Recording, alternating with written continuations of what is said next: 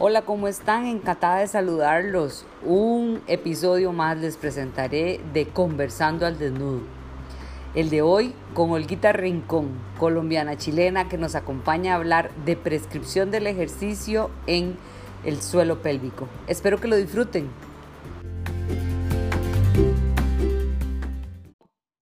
Muy buenas noches a todos. Un placer estar hoy en Conversando al Desnudo con Olguita Rincón una gran colega y amiga, ¿qué decimos? Colombiana chilena, ¿verdad? Para, para, para poder ubicarnos geográficamente. Exacto, así sería. Así sería. Un honor tenerte, Olguita, siempre te he admirado y te he respetado, una de las personas eh, coterráneas, aunque soy un poco, imagino, mucho más mayor que vos, pero siempre con, con un avance científico y una claridad en los conceptos envidiable. Así que mucho gusto y muchas gracias por acompañarme aquí en mi humilde programa. No, te agradezco a ti por invitarme. Yo también eh, me encanta tu, tu avidez de aprender y de seguir aprendiendo todo el tiempo, así que también te admiro un montón. Y, bueno, me encanta que, ya me, que me hayas invitado hoy día para conversar al desnudo sobre muy bien, me encanta. el entrenamiento muscular. Hoy, hoy creo que hasta fue polémico al principio, ¿no? ¿Ah, sí? Sí, sí, sí, atacadísima. Y ¿Por qué? Tuvimos una imagen ahí con la Caro Silva, que Caro Silva es increíble, ¿verdad? Entonces fue como complejo, pero no, aquí estamos. la idea de conversar el desnudo, como siempre se los explico, nosotros vemos pacientes del suelo pélvico que al final de cuentas tienen que desnudarse en todas las diferentes versiones de la palabra. Exactamente. como el programa es solo de, suelo pélvico y de profesionales del suelo pélvico, me pareció como que encajaba la palabra. Pero bueno, que era un buen nombre. De tener a Olguita hoy es ejercicio y prescripción del ejercicio. Así me están preguntando ya en las redes. Entonces, eh, pues siempre les digo, al inicio hablamos para un público eh, general, un público que nos ve por dicha, que, aprende de, nosotros un poquito de suelo pélvico. Entonces, podemos hablar, a ver, vamos, tal vez, porque ejercicio es tan amplio, ¿verdad? hablamos de ejercicio, eh, la diferencia que podemos tener, por ejemplo, algo súper básico entre actividad física y ejercicio terapéutico. Exacto. Sí, bueno, eh, yo creo que está súper claro que la mayoría de la gente conoce el término de los ejercicios de queje, ¿cierto? Eh, y, bueno, en un, ratito más les voy a explicar por qué el término ya no, no es apropiado eh, cuando hablamos de, de ejercicios o entrenamiento muscular. O sea, me gustaría bastante hacer la diferencia entre ejercicio y entrenamiento muscular. Y bueno, obviamente que actividad física es un concepto mucho más global que se refiere, digamos, al cuerpo entero, a, al movimiento humano, digamos, versus eh, el ejercicio específico de una zona corporal como, como lo es eh, la musculatura del suelo pélvico o del piso pélvico. ¿sí? Ahora, si, si lo analizamos, podríamos indicarle a estas personas que pues no nos, no nos conocen como, como profesionales y están adquiriendo conceptos a través de este programa. Eh, cuando vos hablas de entrenamiento y, habla, y hablas de ejercicio, y el doctor siempre te dijo, ah, no, haga que él para el choque. Eso es el, Exacto. Eh, ¿qué, podemos instruir más allá de eso? Sí. Bueno, yo, yo me imagino que tú has tenido muchas invitadas que han hablado, yo he visto muchos de los, de los programas y sé que muchos han hablado de, eh, de, muchos temas que tienen que ver con los músculos del piso pélvico y, y, la musculatura, pero como vamos a hablar específicamente de entrenamiento, me gustaría compartir algunas imágenes de la musculatura como para la gente que no está muy familiarizada con, con estas estructuras y digamos el rol que tienen en, distintas funciones. No sé si te parece que... Ahí está, listo, la pantalla es tuya, claro. Ok, entonces déjame buscar, em, déjame buscar porque yo soy media lenteja para esto, pero vamos a buscarlo. No, lo único que tienes que hacer es tener la presentación como por detrás, le das compartir. Sí, sí. Y ahí. Eso estoy haciendo que no la había abierto, pero ahora ya la abrí y la voy a compartir, ¿vale? Entonces, le decimos a todas las personas que nos están viendo, número uno, que nos digan de dónde son. Y número dos, como siempre, que nos pregunten, que nos pregunten y nos pregunten mucho. Eso, me encanta. Bueno, em, entonces eh, lo primero que, que, quería hablar muy rápidamente era sobre el suelo pélvico, el piso pélvico como tal, qué es lo que es, ¿cierto? Eh, para las personas que no son fisioterapeutas o que no tienen mayor conocimiento, lo que estamos viendo ahí es una pelvis, ¿cierto? Que la estamos viendo desde arriba, eh, como que hubiéramos cerruchado un poco el tronco por la mitad y estuviéramos viendo el, el fondo de, de, la cavidad abdominopélvica, de la pelvis, ¿cierto? Y que vemos que está, digamos, tapizada por una capa de músculos, ¿cierto? Eh, cuando hablamos de, piso pélvico, entonces estamos hablando del límite inferior de la cavidad pélvica, que es un complejo de músculos y de ligamentos que cierran la cavidad pélvica por debajo, que tienen unas funciones muy importantes que ya vamos a hablar pero entre ellas está el sostén de los órganos pélvicos y que, bueno, como todos los músculos, tienen una inserción eh, en este caso, tanto lateral como antero-posterior, ah, como antero-posterior en la pelvis ósea, ¿ya? Eh, aquí les, muestro una foto también un poco para familiarizarse con dónde están estos músculos. Em, cómo son, ¿cierto? Vemos que están rodeando algunas estructuras. No sé si se ve la flecha, ¿se ve la flechita? Sí, tuyo sí, claro vemos que son eh, músculos que están rodeando eh, las, las, vías, eh, de, digamos, de donde termina el aparato urinario, el aparato genital y el aparato digestivo, o sea que tienen una estrecha relación con las funciones de estos sistemas, ¿ya? Em, no olvidar que los hombres también tienen piso pélvico, también tienen músculos del piso pélvico. Esta es una imagen eh, donde estamos viendo, ¿cierto? De abajo al hombre vemos que, que las mujeres tienen una serie de músculos que son diferentes y que tienen una forma de comportarse un poco diferente, por lo tanto también la rehabilitación de ellos eh, es, es, un poco diferente. Y esta imagen que me gustó mucho porque relaciona un poco los músculos con los órganos, ¿no? Eh, donde, digamos, las, personas que nos están viendo, las mujeres principalmente, pueden ver que eh, esta es una mujer, ¿cierto? Que está, la estamos viendo de lado, ¿cierto? Como que lo hubiéramos estamos viendo su pelvis en la cara interna. Eh, los huesos, ves el pubis, que es la parte donde los huesos de la pelvis se juntan adelante, y por atrás la columna vertebral. Y acá vemos entonces esta especie como de hamaca eh, de músculos, que son los que llamamos los músculos del, del piso pélvico y vemos cómo se relacionan con los órganos de la pelvis, ¿cierto? Por la parte posterior con el intestino, el colon, el recto y el canal. Eh, por la parte, digamos, más eh, de adelante está el canal vaginal y el útero, y adelante está la vejiga y la uretra, que es el tubito por donde sale el pipí, ¿cierto? Y eh, músculos, em, perdón, entonces tienen un montón de funciones muy importantes el sostener estas vísceras en su lugar es muy importante. Eh, y también obviamente tiene que ver con las funciones de la continencia y de la evacuación. Cuando yo quiero aguantar las ganas de hacer pipí o de tirarme un pellito, estos músculos tienen que activarse.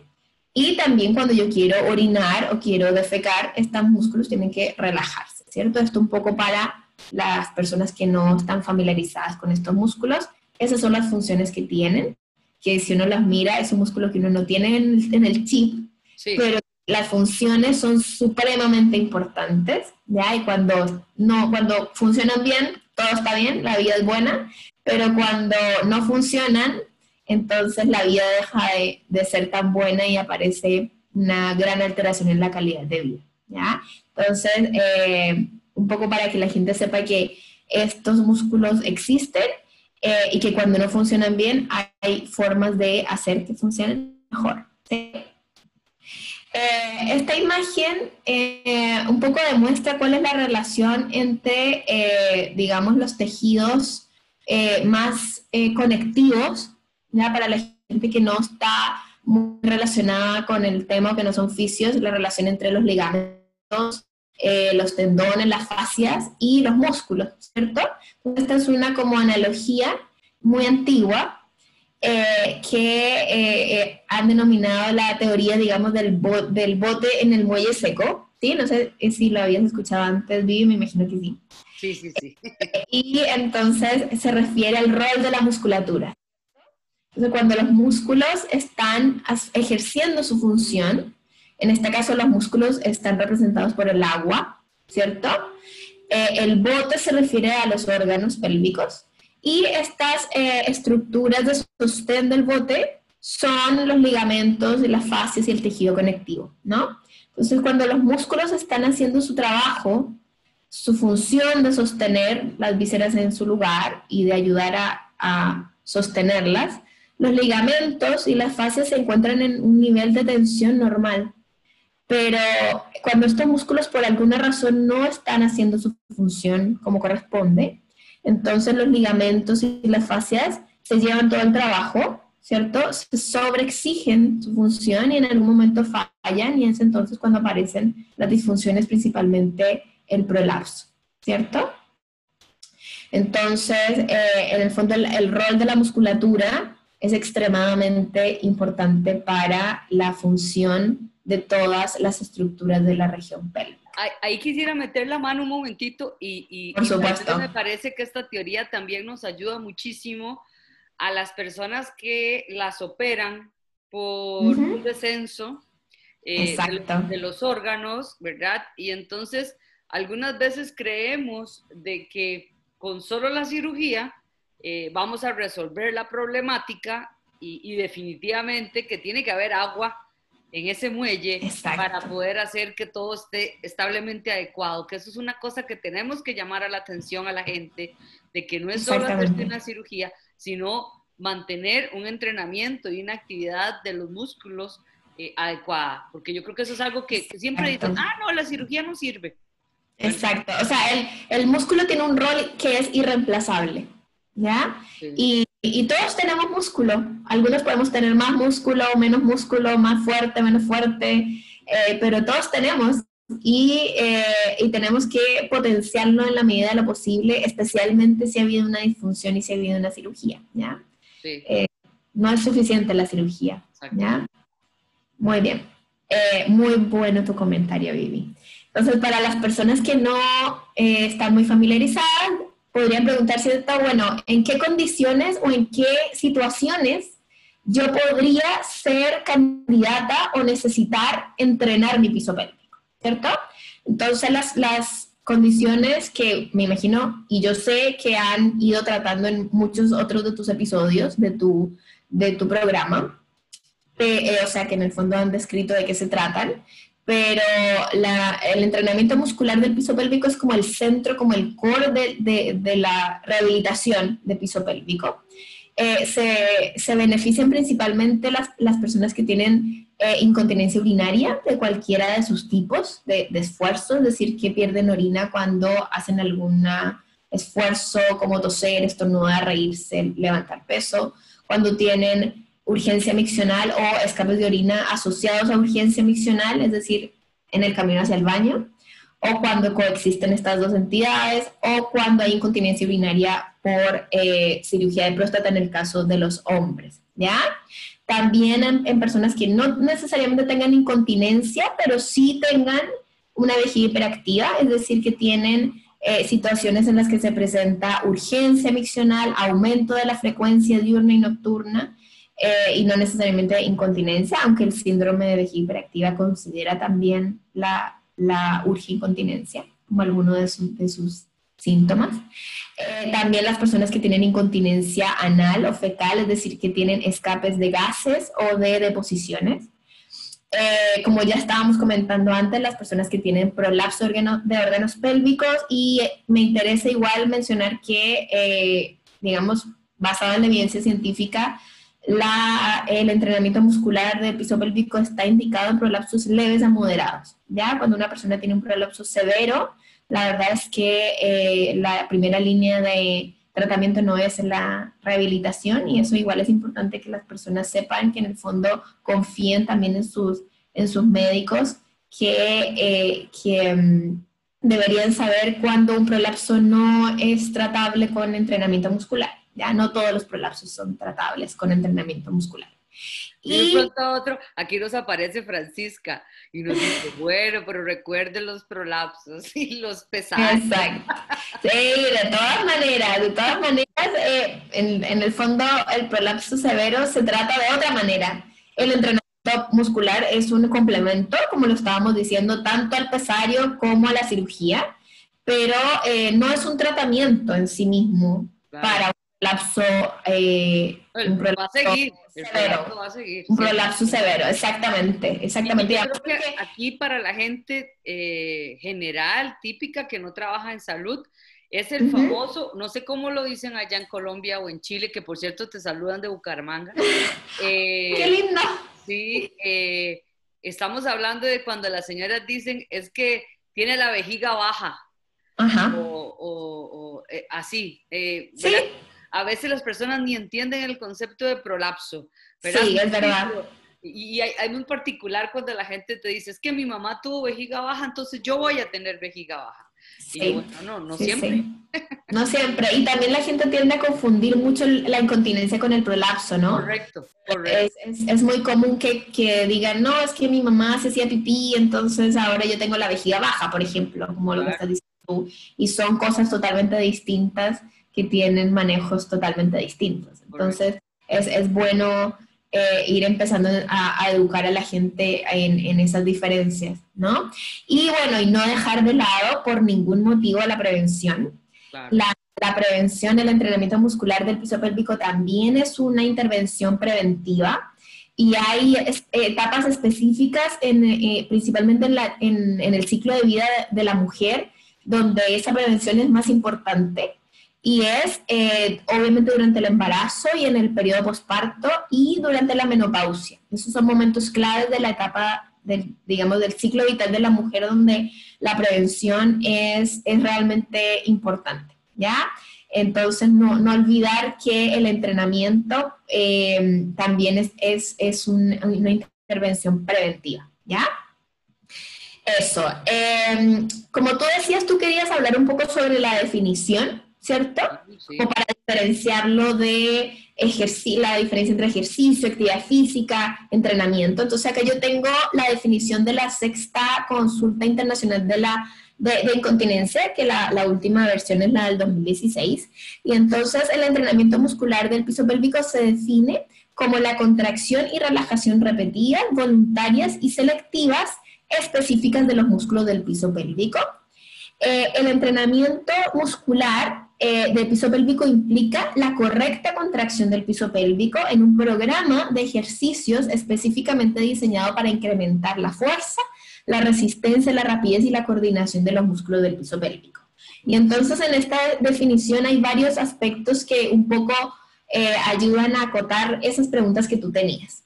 En primer lugar, habla de un programa, ¿cierto? La diferencia entre un ejercicio y un programa es que el ejercicio es un episodio aislado, de, realizar una actividad motora, ¿cierto? Versus un programa. El entrenamiento muscular del piso pélvico es un programa. Eso implica que requiere una progresión, ¿cierto?, del ejercicio en el tiempo, de, variar, digamos, la dosis eh, y la cantidad y las etapas, digamos, que, que, se tienen que ir cumpliendo de ese programa de entrenamiento. Y esa es la gran diferencia entre hablar de ejercicio de Kegel donde él, con muy buena voluntad y gracias a él también estamos en lo que estamos el día de hoy, pero en el año 48 él simplemente describía cómo hacer miles y miles, 500 contracciones de, eh, piso pélvico al día. Eh, y ahora sabemos que el entrenamiento es, es, es eh, tiene que ser dosificado, ¿cierto? Y la dosis es como dosificar un medicamento o, o dosificar cualquier tipo de, de, de, otra intervención médica que requiere una dosis, ¿cierto? Y que tiene que ser individualizado para cada persona. Lo otro es que eh, nos habla esta definición de la, de la correcta contracción del piso pélvico y eso implica otro principio del entrenamiento muscular que todos los fisios o kines debemos conocer y que es la especificidad, ¿cierto? En el fondo, si yo quiero entrenar un músculo, yo tengo que contraer ese músculo, ¿ya? Y en el caso del piso pélvico, por ser una musculatura que no está visible eh, que no es visible, su contracción a simple vista, que es un músculo que mucha gente no conoce, que no está interiorizado, digamos, dentro de su chip. Entonces, eh, esa correcta contracción no siempre ocurre de una manera tan espontánea como decir contraer un bíceps, ¿cierto? Entonces, eh, el, el, el, hecho de que la definición implique o tenga incluida la definición de, que la contracción sea correcta, es decir, aislada del músculo, es muy importante, ¿no?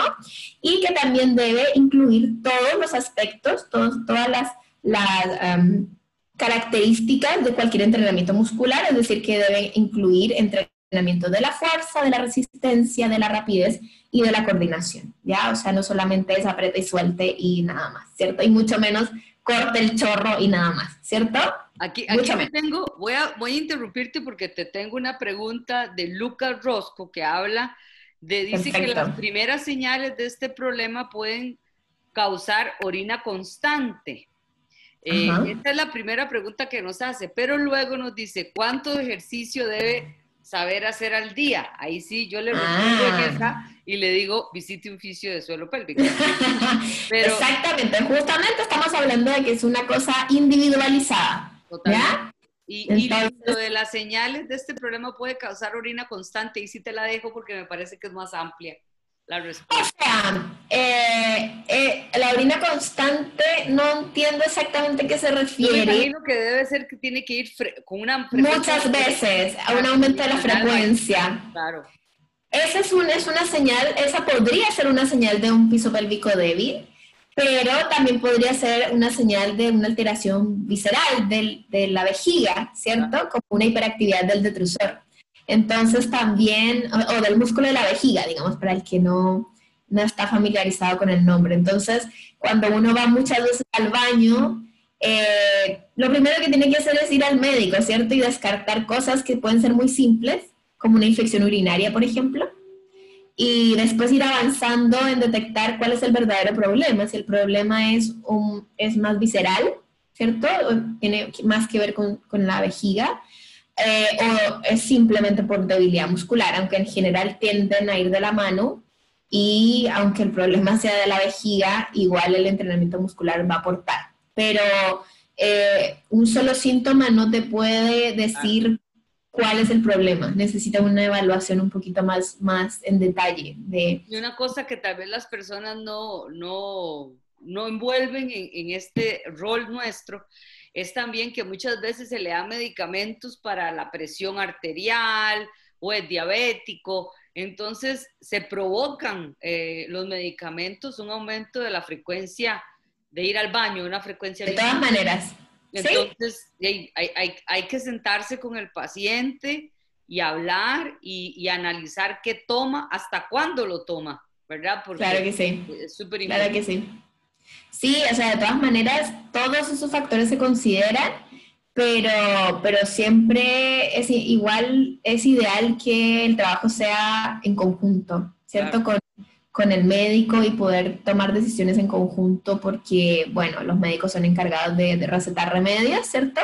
Y nosotros somos encargados de recetar eh, entrenamiento, manejo conductual y otro montón de cosas, ¿ya? Pero cada cual tiene su rol y es importante también. Entonces, lo primero sería una evaluación idealmente en conjunto entre el médico y el fisio para poder saber cuál es el problema y cuál es la solución, obviamente. ¿Seguimos? ¿Seguimos? Bien, entonces, em, bueno, esto es un poco más específico ya para los fisios. Tú lo has mencionado múltiples veces, yo te he visto hablar de esto miles de veces cuando hablas de, la electroestimulación, ¿cierto? Pero cuando hablamos del entrenamiento muscular, obviamente también hay que considerarlo, ¿cierto? Eh, si uno quiere entrenar un músculo, tiene que saber qué es, cómo es ese músculo que quiere entrenar, ¿cierto? El, músculo de elevador del ano o el músculo del piso pélvico es un músculo que tiene, eh, está compuesto por distintos tipos de fibras musculares, ya en su mayoría son tipo, eh, fibras tipo 1 eh, o fibras lentas, ¿cierto? Que son las que dan, digamos, el tono de base o el sostén en, en, en conjunto con el tejido conectivo, la fascia y los ligamentos. Y por otro lado tenemos un, un tono de carga que está dado por las fibras tipo 2, que corresponden más o menos a un 30, un 40% de las fibras. y que son como las fibras que responden a demandas más rápidas, ¿cierto? Como contraerse frente a una tos o poder alcanzar a llegar al baño, ¿cierto? Eh, es decir, que tienen, eh, tienen eh, una acción más rápida. Por lo tanto, es un músculo que es histológicamente mixto y también es funcionalmente mixto. Por lo tanto, para entrenarlo yo tengo que considerar esos aspectos también, ¿ya? Y este es, es mi dibujito favorito, que, el, que les enseño a mis alumnos cuando hablamos de entrenamiento muscular, porque como que resume un poco eh, todo lo que, lo que tenemos que hacer, ¿cierto? Cuando yo quiero entrenar el piso pélvico, yo en primer lugar tengo que considerar que, no, que, que, que ese músculo, yo voy a tener que entrenar todas las características que ese músculo necesita para funcionar bien, tanto su tono de base como la capacidad de contraerse en forma máxima y también la resistencia muscular. ¿cierto? Pero eh, para poder lograr eso yo tengo que cumplir los criterios de cualquier entrenamiento muscular, ¿cierto? Que en primer lugar es la especificidad, que ya lo hablamos, ¿cierto? Si yo quiero contraer, yo quiero entrenar el bíceps, yo no puedo contraer el cuello, ¿cierto? Si yo quiero entrenar el piso pélvico, tengo que contraer el piso pélvico. O sea que una de las primeras fases del entrenamiento es lograr que el paciente sepa o la persona sepa contraer el músculo que yo quiero entrenar, ¿cierto? Eh, y eso aplica para cualquier músculo estriado que entrenar, ¿cierto? Y el segundo principio es el principio de sobrecarga o progresión y que implica que si yo quiero entrenar un músculo, yo tengo que sobrecargarlo para que el músculo pueda adaptarse a esta nueva demanda y ganar, seguir ganando fuerza. Si yo no sigo exigiendo, si yo no sigo aumentando la demanda, el músculo no va a seguir ganando fuerza. Por lo tanto, esa pregunta que decían, ¿cuánto tengo que ejercitar? Bueno, en primer lugar, primero hay que evaluar, ¿cierto? Hay que saber qué hay. Y en segundo lugar, esa, esa cantidad de ejercicio tiene que ir variando en el tiempo. No puede ser una dosis fija de hoy hasta siempre. Va a ir avanzando y volviéndose más difícil eh, en el transcurso del tiempo para que el músculo pueda ganar fuerza, ¿ya? Y por último, lo más importante, si yo quiero entrenar, un músculo es para algo, ¿cierto? yo quiero entrenarlo para, para que me sirva para algo, no porque sí nomás. Entonces, en, eh, lo que sigue es entrenar este músculo en la función para la cual yo lo necesito. Entonces, si yo quiero entrenarlo porque tengo pérdidas de orina, entonces mi entrenamiento va a ir enfocado en eso. Si yo quiero entrenar este músculo porque se me escapa pipí cuando voy camino al baño, entonces yo tengo que entrenar mi músculo para esa función. ¿ya? Si yo quiero entrenar mi piso pélvico porque siento peso en la zona genital, entonces cuando hago fuerza, me agacho, etcétera, tengo que entrenarlo para esa función. Si quiero entrenarlo para poder hacer actividad física, CrossFit, quiero correr, quiero levantar pesas, tengo que entrenarlo para esa función, ¿ya? Entonces, esta, este, este como imagen un poco resume eh, todo lo que tenemos que hacer para poder entrenar el piso pélvico eh, abarcando todos los aspectos que, que, eso requiere. No sé si se entiende, si tienes algo. Perfecto, está lindísimo, lindísimo. Y además rescatar, ¿verdad? Que, que no tiene por qué haber escapes nunca. ¿Verdad? Porque la gente a veces se acostumbra a eso, ¿no? no es normal, me pongo una toalla para ir a caminar, o me pongo una toalla para hacer zumba, o no, eso no es normal. Y además... En ningún momento, en ninguna circunstancia ni en ninguna edad. Exactamente. Y otra cosa que también nos mejora mucho el entrenamiento, la musculatura, es en las relaciones sexuales, que como siempre a veces lo tapamos, que mucha pena, que no hablemos de eso, pero es vital, es una cosa Exactamente. Que, nos mejora la calidad de vida. Esa es otra función. O sea, si yo quiero entrenar mi piso pélvico para tener una, una mejor función sexual, esa es la función que yo tengo que entrenar. Si yo quiero entrenarlo porque tengo pérdidas de orina durante la actividad sexual, por ejemplo, esa es la función en la cual yo lo tengo que entrenar y en algún minuto del entrenamiento yo voy a tener que incorporar esa, esa función específica dentro del entrenamiento. ¿Ya? Ahí, ahí, tengo una pregunta de un buen amigo que se llama Randall. Dice, ¿cuáles serían los ejercicios adecuados para un corredor de distancia de 10 kilómetros? hay que evaluarlo. ¿Un, corredor hombre? Sí. Dice un corredor más. Un corredor. Bueno, si es asintomático, probablemente es más preventivo, pero, pero como dices tú, hay que evaluar, uno no sabe. Muchas veces las personas parten con hipertonía y, necesariamente hay que evaluar primero antes de, poder entrenar. Sí. Que es, nunca es una receta de cocina, aunque la gente siempre quiere eso, ¿no? La gente siempre quisiera que uno le diga, esto funciona para todo el mundo, o hace esto. Eh, la verdad es que no funciona así, o por lo menos no eh, en la forma óptima. Y yo creo que tal vez si nosotros queremos ser eh, un poco eh, creadores de, no, de controversia, sino como de preguntarse si yo tengo algo raro o no, ¿verdad? Eh, digamos, cuando uno va a orinar, no tiene por qué esforzarse, ¿verdad? Por, porque salga la orina. Debería haber un momento de relajación y que los orines salgan. Exactamente. Si a usted le pasa eso, hay algo. Algo pasa. Hay dos extremos. Es verdad. No te tiene que forzar ni te tienen por qué salir solos. Eh, Exactamente. Y bueno, y las causas de por qué uno tuviera que hacer fuerza para orinar pueden ser múltiples. Claro, por supuesto. Entonces también, también requiere un manejo eh, multidisciplinario, o sea, la evaluación médica ahí también es fundamental. Así que eh, está buena la pregunta. no hay receta de cocina, no hay. Bueno, y esto también un poco para los fisios. Eh, nosotros dividimos el entrenamiento muscular del piso pélvico en distintas etapas, ¿no? La primera etapa la consideramos como la toma de conciencia y aprendizaje, ¿ya? Eh, la etapa 2 como el entrenamiento activo voluntario y aquí es entonces donde empezamos a aplicar la progresión del ejercicio.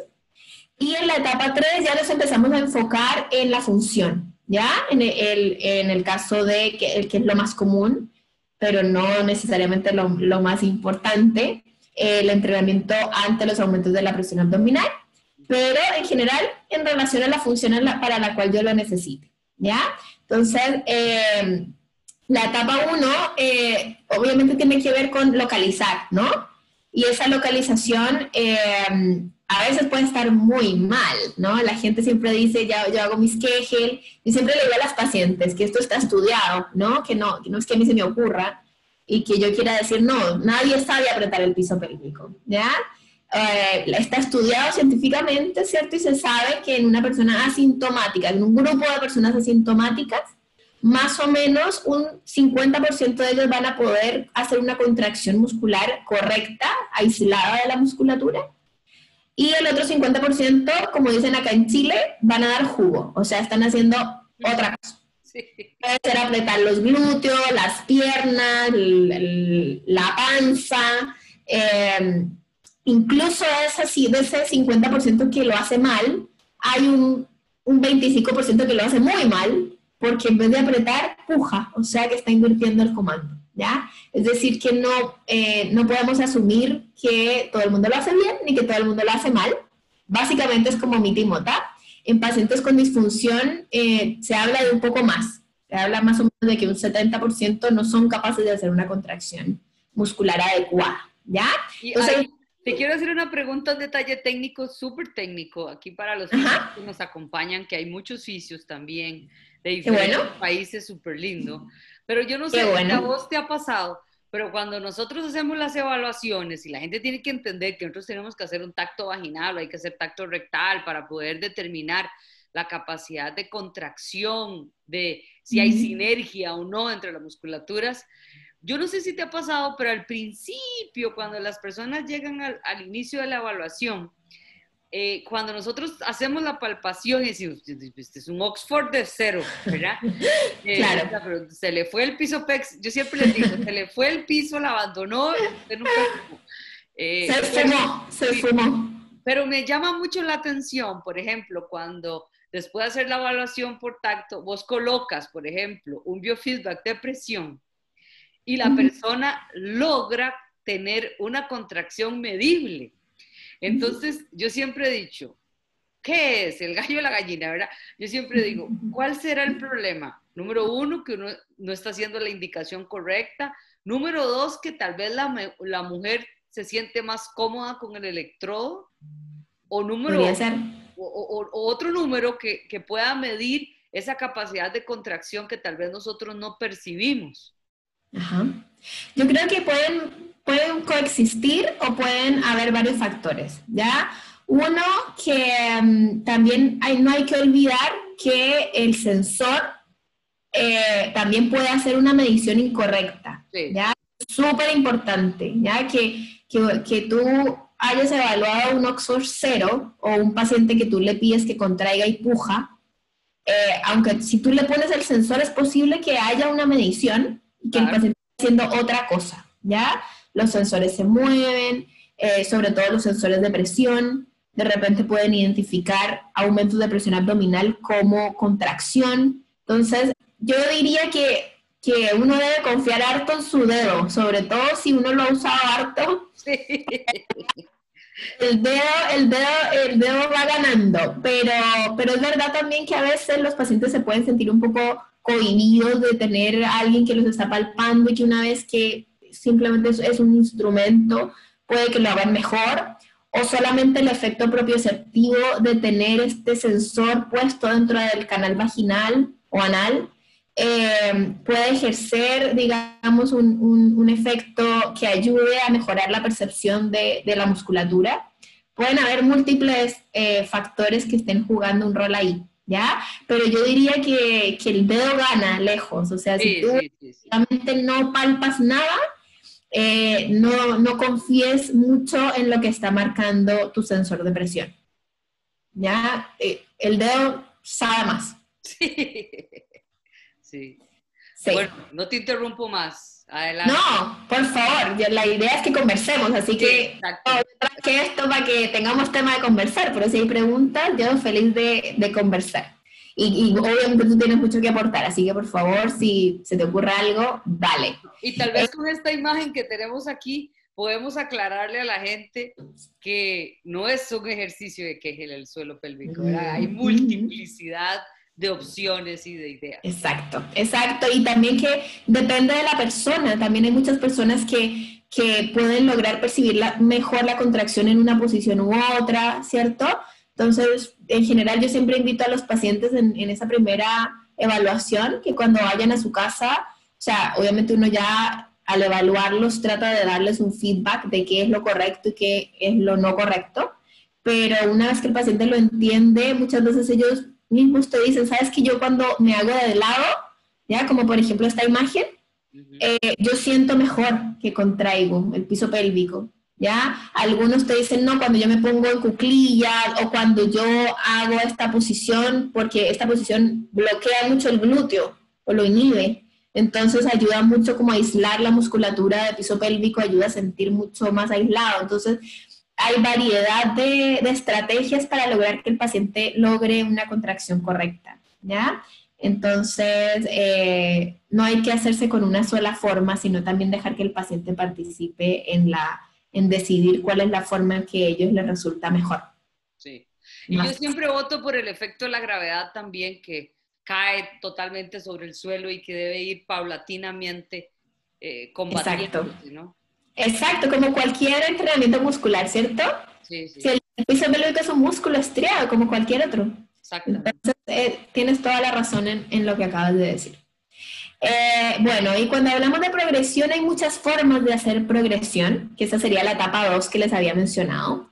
Uno puede progresar el entrenamiento eh, e iniciando por la posición como dices tú, iniciando con menos efecto de la gravedad e ir agregando el efecto de la gravedad en, en, en el entrenamiento. Eso ya es una progresión, ¿cierto?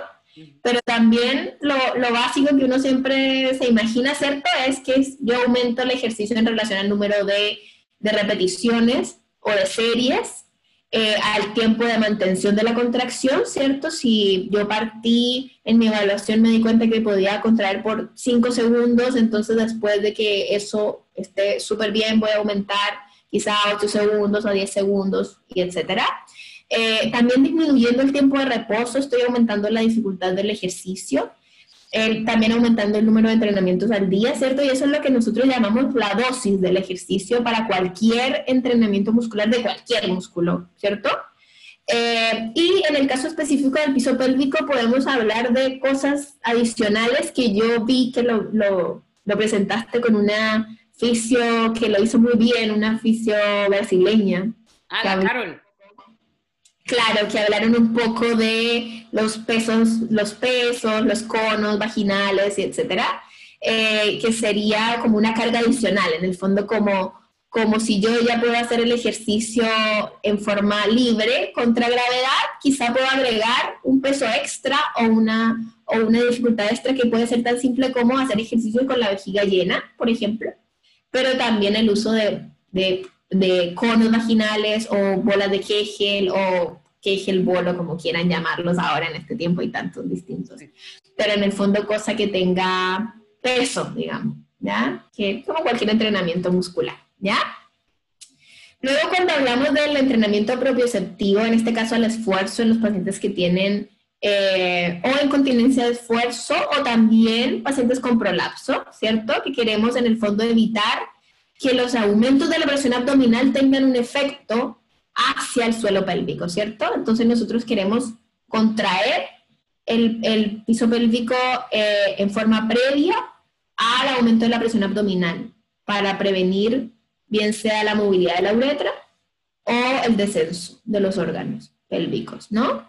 Entonces, eh, en el caso de la incontinencia, ¿cierto? Sabemos que eh, la uretra en el fondo está sostenida por la pared vaginal posterior y después por los músculos del piso pélvico, ¿cierto? Entonces, tejido conectivo y ah, finalmente la capa muscular. Entonces, em, cuando activamos en forma voluntaria la musculatura del piso pélvico, eh, esto eh, lo que hace es que previene o limita el desplazamiento de los órganos, en el, principalmente de la uretra, para mantener la posición del cuello de la vejiga y ayudar con el cierre uretral y anal, ¿ya? Em, en el fondo, lo que, lo que yo siempre les pregunto a mis pacientes es, ¿para qué usted quiere entrenar su piso pélvico? ¿Cierto? ¿Para qué actividad necesito ser capaz de activar o de tener un buen piso pélvico? Y eso puede variar tanto de persona a persona eh, una persona puede querer entrenar su piso pélvico simplemente para poder levantar a su bebé sin tener pérdidas de orina o sensación de peso en la zona genital después del parto. Eh, hay personas que pueden querer tener un mejor piso pélvico para alcanzar a llegar al baño sin hacerse pipí en el camino. Pero también hay personas que quieren entrenar su piso pélvico para levantar peso, para correr, para hacer crossfit, para jugar tenis, para hacer cosas, para una triatlón, que cosas que en el fondo son diametralmente distintas entre querer tomar a tu bebé y querer correr una maratón, hay un espectro gigante. Entonces, eh, y ninguno es más importante que el otro. En el fondo lo que nosotros queremos es que las personas, las mujeres eh, o los hombres, sean capaces de eh, hacer lo que ellos quieran hacer de una manera segura para el piso pélvico eh, y obviamente sin presentar síntomas, ¿ya? Queremos que puedan hacer lo que ellos quieran hacer. Si el paciente quiere hacer CrossFit, mi pega, mi trabajo no es decirle que el CrossFit es malo, ¿ya? Mi trabajo es ayudarlo a hacer CrossFit de la mejor manera posible, de la mejor manera eh, en relación a, a prevención o a evitar síntomas en caso de que los tenga. ¿Ya? Ese es nuestro, ese es nuestro trabajo, que la gente pueda hacer la vida como ellos lo quieran hacer, ¿ya? No limitarlos en nada. y, y, y, ahí se me sale un poco ahí lo, ¿qué será la palabra? Lo, lo, lo fisioterapeuta, eh, e, ese es que ese es nuestro trabajo. O sea, es que la columna vertebral de la fisioterapia es el movimiento, ¿verdad? Porque, porque algunas veces yo creo que utilizamos herramientas que nos facilitan los procesos. Como yo siempre lo digo, no es lo mismo ir en bici que ir en carro. Bueno, pero en auto, ¿verdad? Uno puede acelerar el proceso o no, pero el ejercicio es fisioterapia, ¿verdad? Entonces, e, esa es la base fundamental de nosotros. Y también que los pacientes entiendan que este ejercicio va a haber, tal vez al inicio, eh, en mayor eh, carga o en mayor, mm, qué sé yo, repetición, etcétera, programación, y que con el pasar del tiempo nos vamos desligando, pero siempre debe haber ejercicio. Exacto. Es como en el gimnasio, yo siempre le digo al paciente, si yo, o sea, si yo voy al gimnasio y quiero estar regia para irme de vacaciones. Y voy y le doy, le doy, le doy al gimnasio y quedé regia. Y después nunca más voy. ¿Qué pasa? Todo cae. es lo mismo. Entonces, en el fondo, claro, definitivamente para poder ganar fuerza yo necesito probablemente un, programa, un entrenamiento, una dosis mayor, pero la mantención requiere mucho menos, mucho menos tiempo y esfuerzo, pero debe, debe existir. O sea, el ejercicio de piso pélvico es como hacer actividad física de cualquier otro tipo. Si yo, eh, si yo soy buena para correr, me gusta correr, y corro todos los días y llevo años saliendo a trotar, y después pasa algo, lo que sea, y dejo de trotar por meses. Cuando vaya a, a salir a trotar me va a costar un montón voy a estar desacondicionada. Y lo mismo pasa con los músculos del piso pélvico. Si yo los dejo de entrenar, ellos van perdiendo fuerza y eso también es un principio del entrenamiento muscular, ¿cierto? La, la, pérdida de fuerza con el tiempo, la reversibilidad. La reversibilidad. Entonces, em, pero sí es importante, para, sobre todo para las personas que dicen, Dios mío, voy a tener que hacer ejercicio toda la vida, esto es imposible que la dosis de mantención del ejercicio siempre es muchísimo menor que la dosis de ganar fuerza. Así que es totalmente factible. Yo le digo a los pacientes que es como lavarse los dientes. En el fondo, cuando si uno le dicen cuando está chico, sabes que te vas a tener que lavar los dientes por todos los días de tu vida. Suena grave, ¿no? Y no una vez, muchas, tres, cuatro veces. Varias veces. Eh, pero cuando uno lo incorpora en la rutina de vida es algo que es totalmente factible de hacer y que uno lo hace sin ni siquiera cuestionárselo ni, ni pensarlo, uno lo hace. Entonces, también parte de nuestro trabajo como fisioterapeutas o kinesiólogos durante el trayecto en que el paciente está con nosotros es ir encontrando esa forma de que el paciente incorpore el ejercicio en su rutina eh, evaluar cuáles son las barreras que el paciente pueda tener para incorporar el ejercicio en su rutina eh, y ayudarlo a superar esas barreras, ¿ya? Eh, es súper importante que el paciente se sienta autoeficaz antes de irse de alta. Es decir, que, que él, y estas son cosas que están publicadas como en el consenso de adherencia de Chantal Molan, donde habla de que los conceptos claves son justamente eso, que el paciente se sienta autoeficaz, es decir, que él sepa que sabe contraer bien, que puede hacer bien el ejercicio y que además lo puede incorporar en su rutina de vida lo, de la forma más, eh, eh, más adecuada posible, o sea, que el paciente sepa que él lo incorporó dentro de su rutina de vida. ¿Ya? Ya estoy yo practicando porque en, próximos días te cuento que va a venir Chantal. ¡Ay, qué emoción! Eh, así que, que, hay que practicar el English bilingualismo. Sí, y, por favor, dale muchos cariños de mi parte. Es una, genio. Es un sol, un sol. Además de genio, es un amor. Sí, sí, exacto. Dale muchos cariños de mi parte. Qué bueno que vaya a ir. Vamos, vamos a ver si ya, ya casi lo estamos calificando. Bien, ojalá resuelten. Bien, y bueno, eso, yo eh, acá las, conclusiones, en verdad, yo quería, en parte como hemos conversado con Vivi antes un poco, eh, para los fisios o kines que quieran aprender más, eh, podríamos organizar algo más detallado, porque esto claramente tiene muchos más detalles y cosas para, para aprender. Es súper importante saber también qué es lo que dice la evidencia científica al respecto, pero por eso quise poner esta última diapo, porque para las personas tanto de la población general que nos estén viendo como para los fisios, es muy importante saber que el, entrenamiento muscular de piso pélvico está, em, eh, está catalogado como tratamiento conservador de primera línea en el manejo de la incontinencia urinaria y del prolapso de órganos pélvicos con un nivel de evidencia 1 eh, y una recomendación A. Por lo tanto, eh, decir, es 1A. Es la primera línea de tratamiento, ¿ya? Eh, y obviamente hay cosas que faltan tener más evidencia. Por ejemplo, cuando nosotros hablábamos del, del bote y el agua y la cirugía, desafortunadamente, por ejemplo, la evidencia no, no ha logrado demostrar que el entrenamiento muscular del piso pélvico eh, mejore, o sea, peri cirugía, eh, mejore los resultados de la cirugía. ¿ya? Y eso va un poco, es muy contraintuitivo si uno lo piensa. Sí, claro. Pero mi opinión es que falta, o sea, que no es que no sirva, sino que no hay evidencia que lo apoye aún. ¿Ya? Pero todas esas cosas son muy importantes para el, el fisio que quiere hacer su pega basada en la evidencia, su trabajo basado en la evidencia. No, eh, yo creo, perdón, ahí yo te interrumpo que eh, en diferentes países y creo que Chile nos lleva mucho camino a Costa Rica con respecto a lo que es investigación, pero la experiencia clínica también es un detalle que hay que considerar, ¿verdad? De todas maneras, de todas maneras. Eso es un nivel de evidencia, es un nivel bajo de evidencia, pero es un nivel de evidencia. ¿ya? Ahora necesitamos mejorar el nivel de evidencia solamente. ¿Ya? Pero, le, le voy a decir a la gente que si nos quieren hacer alguna pregunta, eso, me encantaría, por favor, porque yo hablé harto y quisiera responder preguntas. Así que si tienen alguna pregunta controversial o no controversial, aquí estamos para responderle. Y, y no, sigue, perdón que te interrumpa.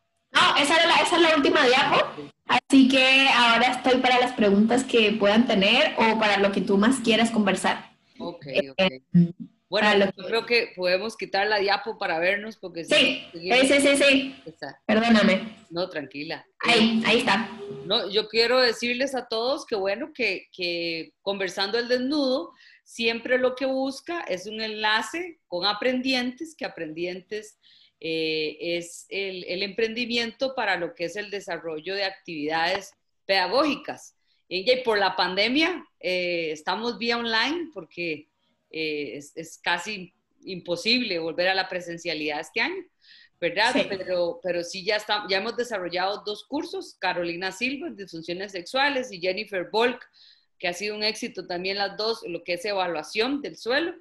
Y, y ahora, y ahora viene la, la, opción de Olguita de hablar de ejercicio, que me parece a mí que es, una, que es un detalle que a veces queda que sí, vamos a hacer, vamos a hablar, pero prescripción del ejercicio alrededor de, de, lo que es suelo pélvico me parece que hay mucho que hacer. Así que ya sí. estarán viendo esa información sí, prontamente sí. anunciada. Son, son, son, muchos detalles y, y, bueno, y la idea también eh, es aplicarlo. Claro.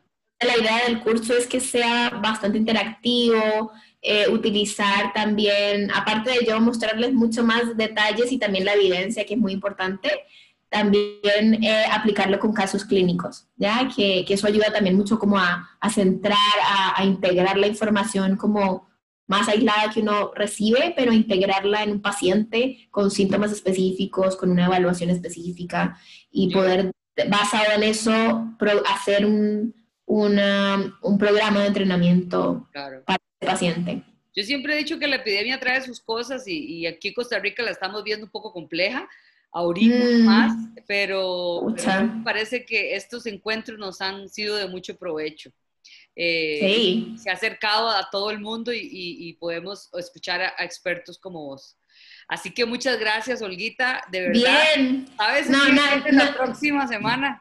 Porque la, la, María Cristina. La María Cristina Rodas, vamos a hablar. ¡Qué bueno! ¿Van a hablar de, de pediatría? De, pediatría, exactamente. Así que Super. la semana vamos a tener a María Cristina aquí, una gran colega, gran amiga, mi, mi roommate de congresos a la... Sí, es tan simpática ella, me encanta. Súper bien. Muchas gracias, sí. Por compartir. No, con, mucho gusto. Espero que le haya servido, que haya sido utilidad para todos. De todas maneras, yo quedo siempre atenta a lo que ustedes, los que están escuchando y viendo, quieran preguntar en el futuro. Como queda ahí en el Facebook, si tienen preguntas que se les ocurra después, eh, yo feliz de contestar lo que, lo que pueda ayudarles. Así que eso. Pura vida, como decimos aquí, Olguita. Muchísimas gracias. Eso. Y pues, A ti por invitarme. Un, un beso. Nos vemos. Un besito. chao.